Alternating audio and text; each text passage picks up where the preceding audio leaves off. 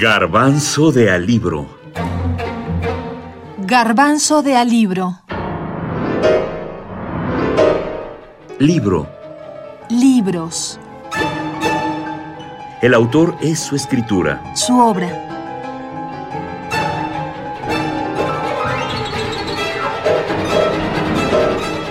Max Weber, el político y el científico.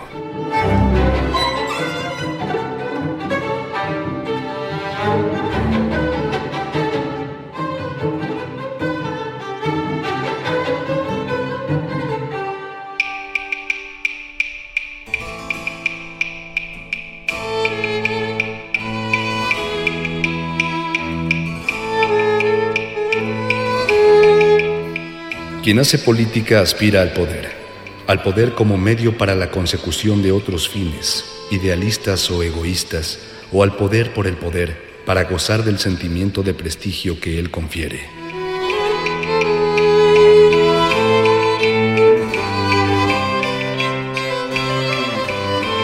A Max Weber le ocurrió en su momento lo que a Karl Marx le sucede en nuestros días, es decir, de ser autores citados, leídos en la academia y otros sectores con varios seguidores, alumnos, por situaciones sociales o políticas dejan de ser referencia. Los olvidan, pasan de moda. La ventaja, y eso los hace clásicos, es que sus ideas, sus propuestas, en algún momento vuelven a ser revisadas, se les da otra lectura, retoman fuerza, se les entiende. El político y el científico fue publicado por primera vez en 1910. En este texto, Weber reflexiona acerca de la contraposición entre el quehacer del hombre del conocimiento y el comportamiento del hombre de acción. Max Weber se encarga de comentar que existe una comunicación dialéctica entre conocimiento y acción, ya que el saber objetivo favorece un comportamiento racional y aumenta las probabilidades de conseguir las metas que el político se propone. Pero como siempre, vayamos por partes. Para hablar de Max Weber y de este libro, les presentamos a la doctora Gina Sabludowski. Ella tiene un libro reciente titulado Intelectuales y Burocracia, Vigencia de Max Weber. Ella nos puede ir diseccionando nuestro título de este día, El político y el científico. Empecemos por el autor.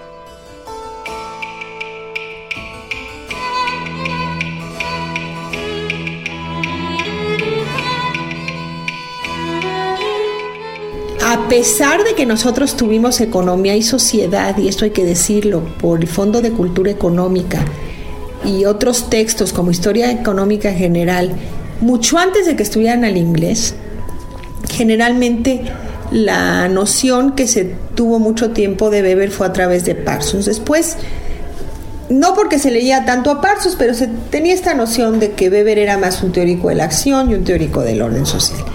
A partir de los 70, finales de los 70, con un congreso que hubo para discutir a Weber, hubo ponencias, ponencias de Parsons, de Marcuse, entre otros, y se viene toda una reinterpretación de Weber que hace más énfasis en el conflicto y en lo que se llama realpolitik que en la teoría de la acción o de un pretendido orden social se empiezan a conocer textos políticos, llamados políticos de Weber, que antes no se conocían, como Parlamento y Gobierno en el nuevo ordenamiento alemán, y otros textos, y entonces se empieza una interpretación de Weber que hace énfasis en el conflicto y esto que señalan el político y el científico y en otros textos de que la dominación de unos por otros siempre será una realidad y que eso no depende de ningún modo de producción, como lo dijo Marx, ni de una alternativa socialista, y que siempre va a ser la burocracia la que tenga los instrumentos para dominar al mundo, independientemente que sea socialista y capitalista. Entonces, todo eso vino muy bien en, en la época que después de los países Después de la caída de los, del bloque socialista había una época de desencanto donde ya no había utopías posibles. Entonces se rescata a Weber desde este punto de vista.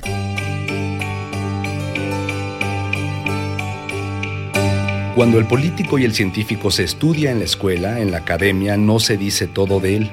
No se comenta, por ejemplo, que las dos disciplinas para Weber no se contraponen, todo lo contrario. No se dice tampoco que el autor le da mayor importancia a la función del político que la del científico, pero sobre todo a la vocación de ambas disciplinas. Otro detalle que a veces se omite, no necesariamente irrelevante, es que este libro se compuso a partir de algunas conferencias que dio Weber. Es decir, como Jorge Luis Borges y su maravilloso libro Las Siete Noches, Weber dictó dos conferencias tituladas La política como vocación y La ciencia como vocación, de donde sus alumnos compusieron el libro multicitado, El político y el científico. Ahora dejemos que Gina Saludowski nos lo vaya explicando como si estuviéramos en su clase. Este, es muy importante saber que este texto no existió como tal, o sea, no existió el texto del político y el científico, sino que fue unas conferencias que Weber dio hacia final de su vida y que luego son compiladas por sus alumnos y se presentan como el político y el científico.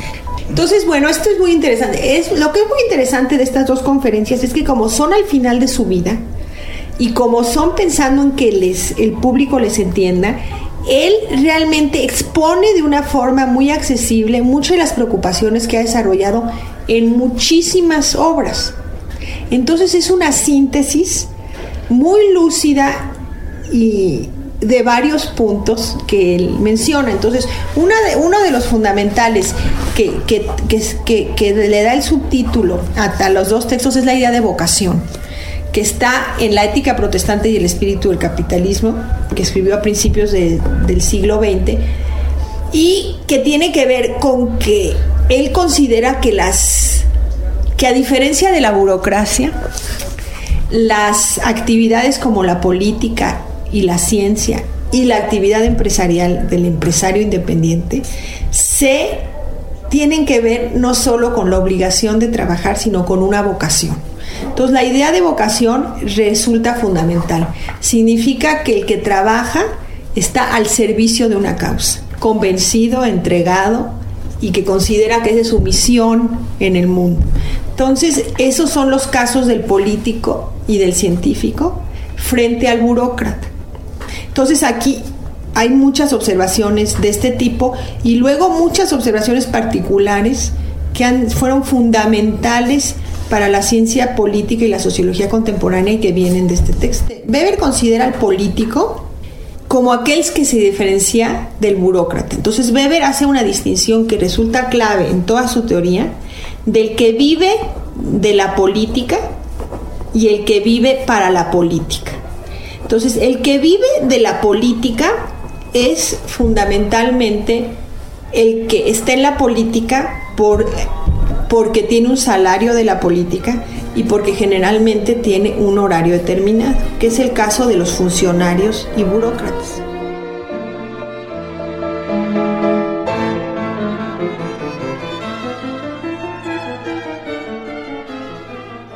¿Qué entendemos por política?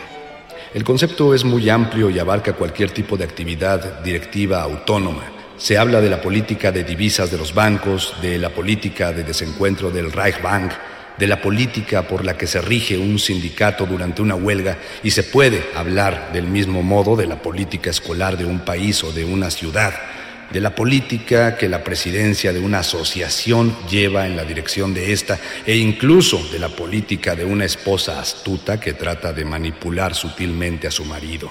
Naturalmente, no es este concepto tan amplio el que puede servir de base a nuestras consideraciones en la tarde de hoy. Por política entenderemos solamente la dirección o la influencia sobre la trayectoria de una entidad política aplicable en nuestro tiempo al Estado. Gina Sabludowski comenta sobre el político y el científico. Como aquel que se diferencia del burócrata. Entonces Weber hace una distinción que resulta clave en toda su teoría del que vive de la política y el que vive para la política. Entonces, el que vive de la política es fundamentalmente el que está en la política por, porque tiene un salario de la política y porque generalmente tiene un horario determinado, que es el caso de los funcionarios y burócratas. O sea, ellos viven de la política. Y el que vive para la política puede o no recibir un sueldo, pero este no es su móvil fundamental. Su móvil fundamental es la vocación hacia la política. Y ese es el caso de los políticos por vocación. Ah, y el científico, esto está en la ciencia como vocación, entonces el científico tiene en común con el político la vocación. Esto es una cuestión fundamental. Pero lo que es muy, muy importante, entonces Weber considera que tanto el político como el científico tienen una pasión por el trabajo. Que los dos están al servicio de una causa.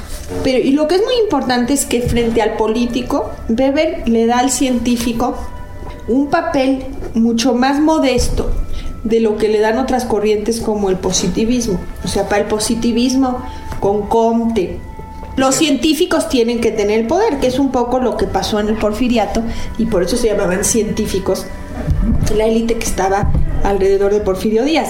Nos dice que frente a la política el científico nunca puede, puede, nunca, no se puede cientificar la política. ¿De qué dice eso? Que el científico o el académico o el que estudia la política nunca puede decir lo que es lo mejor, que esto es un asunto de valores del político. Otra cuestión importante del científico es que nos da una definición de científico que a mí me parece muy importante como de todo trabajo, pero el de trabajo creativo la ocurrencia científica es igual a pasión más trabajo más azar. Porque sin esta pasión y este trabajo, el científico no puede encontrar nada nuevo, aunque el azar sea muy bueno. Entonces esta descripción es muy interesante. Como yo dije, el científico sirve mucho como medio, es decir, para que el político conozca las circunstancias y pueda calcular y prever.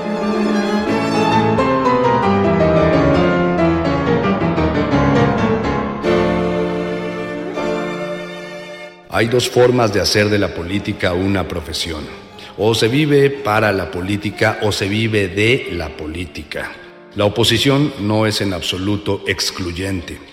Por el contrario, generalmente se hacen las dos cosas, al menos idealmente, y en la mayoría de los casos también materialmente.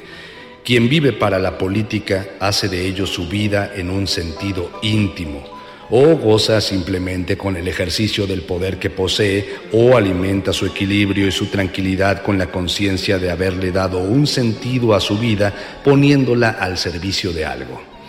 En este sentido profundo, todo hombre serio que vive para algo, vive también de ese algo. La diferencia entre el vivir para y el vivir de se sitúa entonces en un nivel mucho más grosero, en el nivel económico. Vive de la política como profesión quien trata de hacer de ella una fuente duradera de ingresos. Vive para la política quien no se halla en este caso. Max Weber, el político y el científico.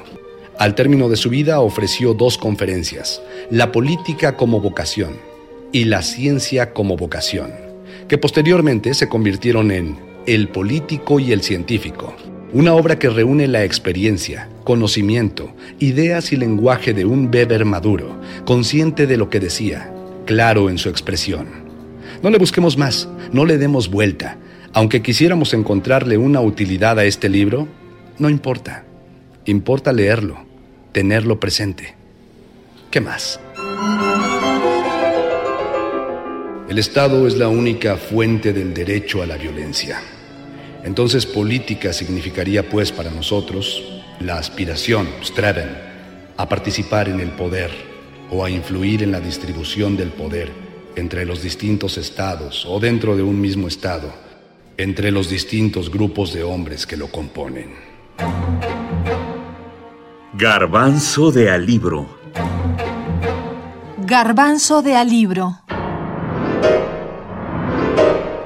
Libro Libros. El autor es su escritura. Su obra.